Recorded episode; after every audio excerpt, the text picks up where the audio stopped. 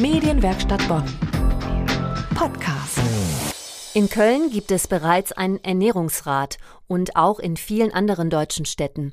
In Bonn dagegen ist die Lage etwas anders. Hier ist alles noch ganz am Anfang.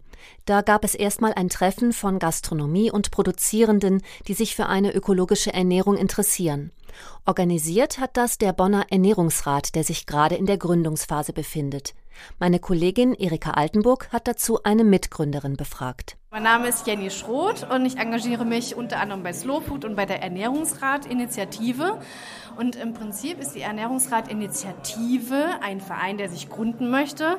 Ganz kurz gesagt, eine Lobbygruppe für nachhaltige Ernährung. Es geht halt darum, lokale Versorgungsstrukturen irgendwie von der Verbraucherseite aus her gedacht zu verändern, indem man sich mit Partnern vernetzt. Sie fragen sich jetzt vielleicht, was heißt das denn konkret und wie genau soll das ablaufen? Zum Beispiel Begrünen von leeren Flächen in der Stadt oder von ähm, dem Aufbau von Märkten in der Stadt, ne, dass eben Direktvermarktung sozusagen mehr in, nach Bonn kommt und aber auch, dass man Caterer mit Bauern der Region eben vernetzt, um zum Beispiel mehr Bioprodukte aus der eigenen Region eben auch in die Städte zu bringen. Vor kurzem gab es hier eine Slow-Food-Veranstaltung, ökologisches Essen für Kitas.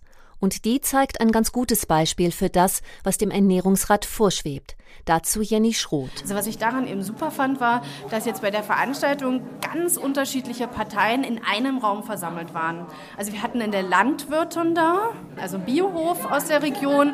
Wir hatten Caterer da, die eben auch äh, Gemeinschaftsverpflegung sozusagen anbieten.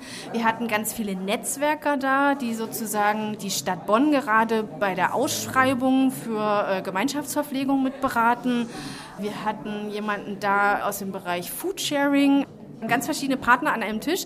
Das ist dann eben spannend, wenn es in die Diskussion geht, was die eben dann sozusagen untereinander sich auch austauschen. Dann sind wir gespannt, was sich bis zum Jahresende ergibt und was der Ernährungsrat Bonn dann initiieren wird.